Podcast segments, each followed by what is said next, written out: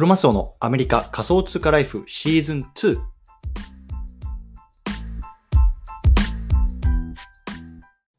ろしくお願いいたします。今日は11月の7日ですね、月曜日になってます。で、まあ、ちょっとね、最初雑談なんですけれども、アメリカはね、えっと、昨日から、あの、夏時間が終わりまして、まあ、いわゆるこう通常時間みたいな、サマータイムって言われるんですけど、まあ、夏時間は。サマータイムが終わって通常時間になったので、まあ、ちょっとね、あの、時間がずれたんですよね。で、それによって、まあ、あの、昨日は少し遅めの開始になってしまったんですけれども、また今日からね、まあ、日本時間のまあ10時、また10時半ぐらいかな、明日は。うん。ちょっとやっていきたいなと思いますので、まあ、毎日こうやってスペースで喋ってますので、もしね、興味がある方はね、引き続き聞いていただけると嬉しいなと思います。よろしくお願いします。はい。ということで、えっと、今日なんですけども、今日はね、もう、あの、いろんなところで多分これ話されてると思うんですが、まあ、あのね、改めてね、ちょっとこのオープンシーのね、クリエイターフィーのね、まあ、問題とか情報について少し話していきたいなと思います。うん。で、まあ、あの、ツイートね、一つ貼り付けているので、まあ、そちらの方もね、参考にしていただきながら、まあ、見ていただけると、あの、いいかなと思います。はい。ということでね、まあ、あの、早速なんですけども、まずね、あの、僕のこと知らない方多いと思うので、まあ、簡単に自己紹介だけさせてください。僕自身はね、えっと、アメリカの方に住んでます。で、もう普通にね、こう会社員として、まあ、あの働いてるんですけれども、まあ、その傍らね、まあ、こうやって SNS だったりとか、まあ、あとはね、こういう、まあ、主に音声配信ですね、ポッドキャストとかスペースとか、まあ、そういうところと、そういうようなところでね、こういう NFT とか、まあ、クリプトの情報っていうのをこう発信しているというような感じなので、もしね、こう海外トレンド知りたいなとかっていう方いたらね、まあ、もしぜひフォローしておいていただけるとね、嬉しいなと思います。よろしくお願いいたします。はい。ということで、えっと、早速本題ですね。今日の OpenSea の、あの、手数料、問題のところ、少し話していきたいなと思います。で、まずね、あの結論から言っていくと、これね、まだ OpenSea がこうどうするっていうね、明確な結論は出てないんですよ。出てないというか、メッセージ出てないんですね。ただ一方で、まあ、そこに対して何かしらのアクションをするよっていうところのメッセージだけがね、まあ、一昨日かな、うん、出たっていうところなので、もうこれからね、話すことっていうのは全て決定事項ではないというところだけ、まあ、頭に入れておいておいていただければなと思います。はい。ということで、あの今日なんですけども、今日はね、まず NFT 市場におけるプレイヤー、どんな人たちがいるのかっていうところと、あとは手数料ね、こんな手数料があるよっていうところ、まあ、まずね、あの分かってる方多いと思うんですけども、ざっくりおさらいしてから、ね、現在ね、このマーケットプレイス、ね、NFT 市場、どんな問題があるのかっていうところを洗い出して、でね、さらに業界のトレンド、そしてね、今回オープンシーが発表したことは何だったのかっていうところをね、まあ、少し話していきたいなと思いますのでね、興味がある方はぜひね、そのまま聞いていてください。よろしくお願いいたします。というところで、入っていきたいんですけれども、まずね、この NFT 市場におけるプレイヤー、まあ、いろんな単語が飛び交っているので、まあ、分かりにくいなって感じてる方多いんじゃないかなと思ったんですよね。で、まあ、僕自身はね、NFT っていうのは去年のま夏ぐらいからですかね、まあ、触れていて、まあ、1年ちょっとぐらい。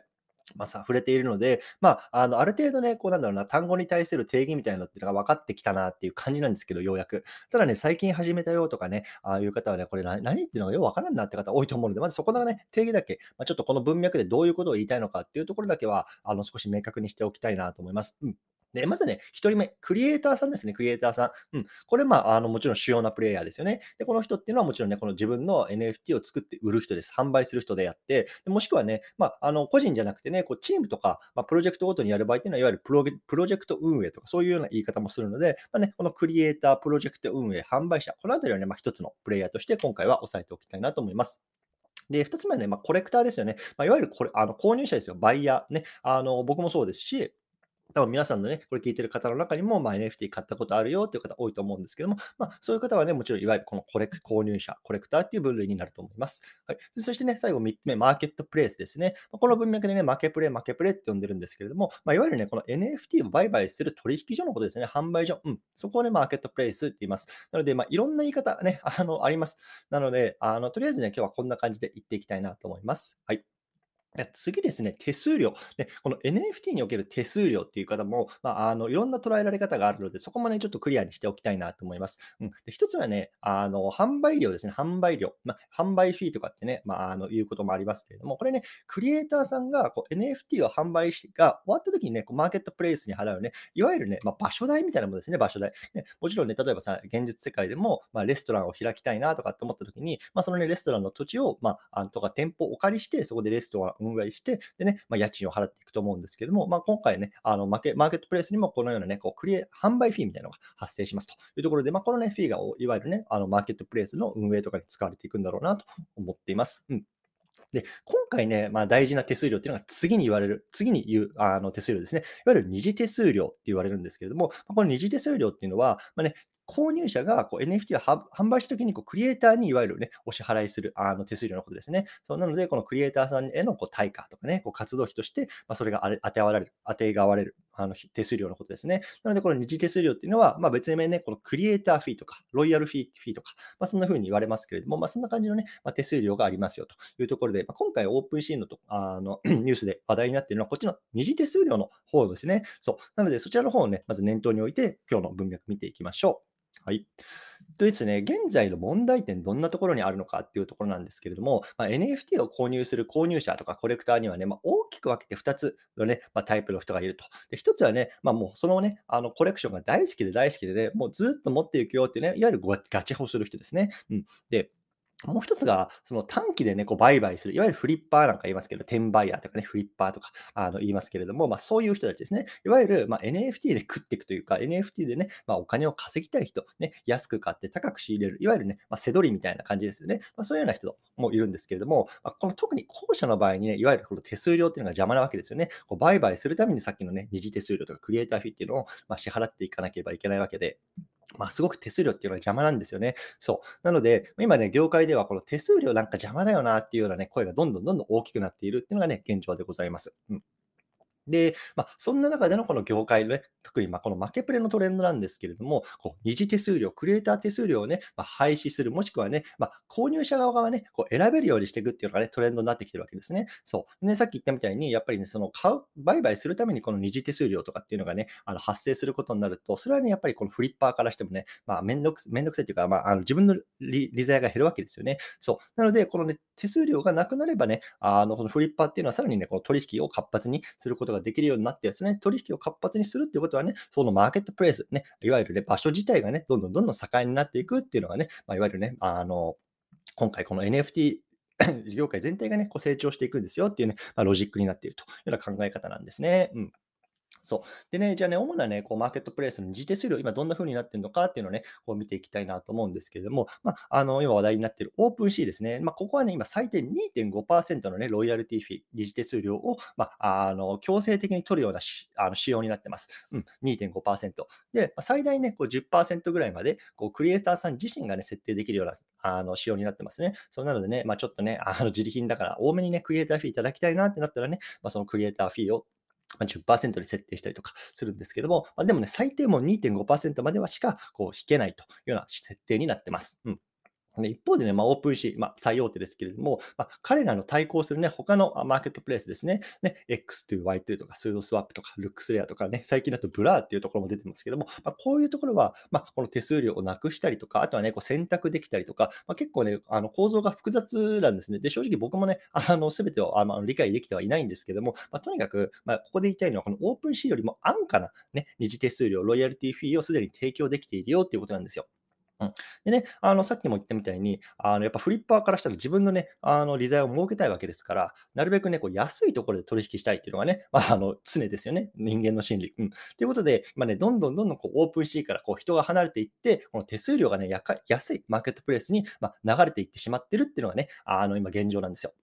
そう。でね、まあ、ここでね、やっぱり考えられる問題ね、あの一つありまして、まあ、この NFT の文脈で言われるっていうのは、このクリエイターさんっていうのはね、まあ、なんだろうな、こう、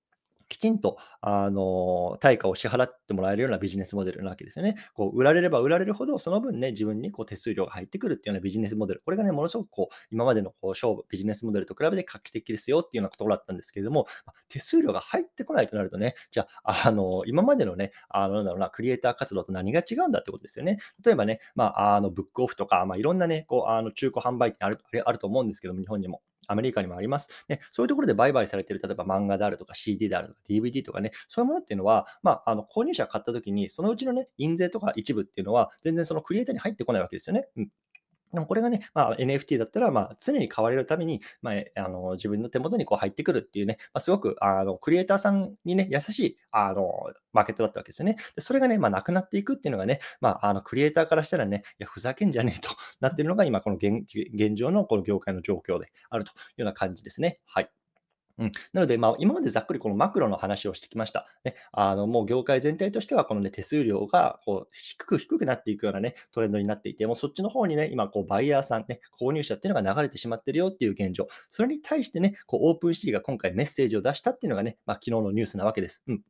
で、これはね、あ実際にね、どんな機能なのかっていう詳細はまだ発表されてないんですね。うん。これはね、11月8日、つまり明日ですね、明日の、えっと、アメリカの東海岸時間っていうことなので、日本になるといく、何時になるんだ、あれは。えっと、夜中の2時かな。うん。あの、明けて9日の2時かなんかに、おそらくこのあの機能っていうのが、まあ、と新たにあの発動するようになるみたいなので、まあ、おそらくね、まあ、本当にここ数日、もしくもしくは数時間ぐらいでね、まあ、新たな機能の詳細詳細っていうのが出てくるかなと思います。うん、で、これね、えっと、コレクター目線、あえっと、クリエイター目線からすると、まあ、あのすでにね、コレクションを販売しているクリエイターさんはどうしたらいいのか、どうなっていくのかっていうところと、あとはね、今ね、こう、企画していて、これからね、こうコレクションを販売していきたいクリエイターさんはね、これをどう見たらいいかっていうね、こう2つのね、立場によって、まあ、見方が分かれるのかなと思っているので、まあ、そのあたりね、少し話していきたいなと思います。うんで、まあ、今回もすでにね、コレクション販売しちゃってるよっていうクリエイターさんクリエイターさんにとっては、まあ、とりあえずはね、12月の9日ですね、1ヶ月後、1ヶ月後までは何の変更もないみたいですね。うん、なので、あの引き続きこう最低ね、こう2.5%の手数料っていうのが、まあ、自分の懐に入ってくるようなビジネスモデルっていうのはオープンシールでは変わりませんよと。まあ、そんな感じになってるみたいですね。そう。ただ一方で、この12月9日以降ね、何かしらの、ね、変化があると。ね、でそれがね、あの今、業界では言われているのが、おそらくね、まあ、この2.5%の、ね、手数料を強制でね、調整できるっていうのがね、まあ、終わるんじゃないかって言われるわけですね。まあ、いわゆるね、まあ、他のプラットフォームと同じように、まあ、あの手数料がね、安くなってしまうようなあの感じになるんじゃないかってあの言われてます。ただ、この辺はね、まだあの明確な情報が出ていないので、まあ、引き続きね、オープンシーからの情報っていうのをね、あの、要、あの、注目かなと思ってます。はい。でですね、これからこうクリエコレクションを販売するクリエイターに関してですね、で彼らにとっては、まあ、今回の OpenSea の、ね、えっと、方針っていうのはものすごくいいことなのかなって僕は個人的には思っていて、まあ、いわゆる、ね、こうクリエイター自身で、まあ、あ手数料を、ま、取るか取らないかっていう選択ができるってことなんですね。今まではもう OpenSea を使うのであれば、まあ、取るっていう一つの選択しかなかったわけですよ。うん、でも一方で、これからね、あのこの OpenSea を使う、ね、クリエイターさんは、まあ、取ってもいいし、取らなくてもいいしっていう多分選択ができるようになる感じになるんですね。で、あの、なんかこの、僕もね、ちょっとその、コードのことはよくわからないんですけども、なんかおそらくね、独自のコントラクトっていうのを自分がね、まあ、あの、出すコレクションに埋め込むことによって、まあ、あの、手数料を確実に、ね、取れるようなあの仕様にしたりとか、あとはなんか言われてる、僕が読んだ記事だと、あの他のね、あの安い売買のプラットフォーム、マケプレに出すと出せないようになるようなね、こうコントラクトが含ま含まれるらしいんですよね。そうなので、 OpenSea でね、例えばね、5%で設定しましたってなったら、そのコレクションは例えば X2Y2 では売れないとか、なんかそんな風なね、ところがこうシステムというかコード上でできるようになるというような感じみたいですね。そうなので、まこれからもね、ちょっとこの二次手数料で、ま食っていきたいなっていうコレクターさんを、クリエイターさんで、あの、 OpenSea を、ね、使う場合は、おそらくね、この独自コントラクトっていうのを、まあ、あの埋め込む必要があるのかなと思います。で、おそらくもちろんね、あのこのクリエイターさんの中で僕も含めてですけれども、この独自コントラクトってなんやねんとか、いや、コーディングなんて無理無理無理ってね、思ってる方多いと思います。なので、まあ、そのあたりはね、多分そういうような、あのなんだ、クリエイターさんとかそういう知らない人であっても、例えばね、あの、ワンクリックとか、そういうことで、ま埋め込めるような、まあ、ものすごくね、あの簡単にできるような仕様にはなってくるんじゃないかなと思います。うん、ただね、まあ、このあたりも本当にまだ全くわからないので、まあ、引き続きね、こうオープンシーからのあの情報っていうのをね、見ていきたいなと思います。はい。ということでね、まあ、このあたりですね、なので、あの、やっぱりね、今この、特に日本のね、あのマーケットだと、いわゆる激安ミントって言って、ものすごくね、こう安くあのミントさせて、ミントさせて、で、その後のね、こう二次流通でこう稼いでいく、食っていく、まあ、そんなね、こうビジネスモデルが多分ここ半年ぐらい、いわゆるね、この忍者の CNP が出てからあの回ってきたと思うんですけども、ちょそういうプロジェクトに関してはね、やっぱりかなり厳しくなっていくのかなっていうね、まあ、話が出てますよね。やっぱりこう二次手数料だけでね、食っていくっていうプロジェクトっていうのはね、まあ、淘汰されていくんじゃないか。だからね、やっぱりその物販であるとか、そういうところと何かね、こう新しいビジネスモデル、ビジネスとこう紐付けることによって、こうプロジェクト全体、運営をね、できる資金っていうのを稼いでいかないと、まあ、これからはね、こう厳しくなっていくんじゃないかなって見方がね、まあ、あの言われてます。はい。まあ、こんな感じですね。なので、あの、もしかしたらね、こう日本の場合は、ま、基本的にやっぱりこのオープンシーンを使ってるね、あの方も多いと思います。で、僕自身もね、あのオープンシーンメインで使っていて、あの X2Y2 はなんか1回、2回ぐらい使ったことがあって、でも他はほとんど使った、使ったことないんですよね。そうなので僕もね、まあ、あのががっつりこうオープン C ユーザーなので、もしね、他のやつを使うとなると、ちょっとそのあたりのね、こう画面の、ね、見方とか、そういうところからね、あの学ばなければいけないなと思っていて、多分日本で聞いてる皆さんっていうのも、まあ、そういうような層が多いのかなと思ってます。ただ一方で、やっぱりね、その海外ね、やっぱり転売でね、どんどんどんどんこう稼いでいくみたいなところがね、こう主流になっている市場では、こういうようなね、トレンドが起きていて、実際にね、このオープン C っていうね、あのマーケットリーダーもこう動かざるを得ないような状況になってきているっていうところはね、まあ、いわゆる海外情報として、ね、まあ、あの頭に入れておいてもいいのかなと思ってね、今日はちょっとこういうふうに配信させていただきました。はい。ということでね、今日はこの辺りにしたいなと思うんですけれども、もし何かこう質問とか、なんかコメントとかあればね、あのぜひいただきたいなと思います。僕自身もね、あの、すべてをこう理解できているわけではないので、ちょっとね、あの理解にこう、なんだろうな、違いがあるかもしれないんですけれども、まあ、そのあたりね、あのぜひ正していただけたらなと思います。いかがでしょうか？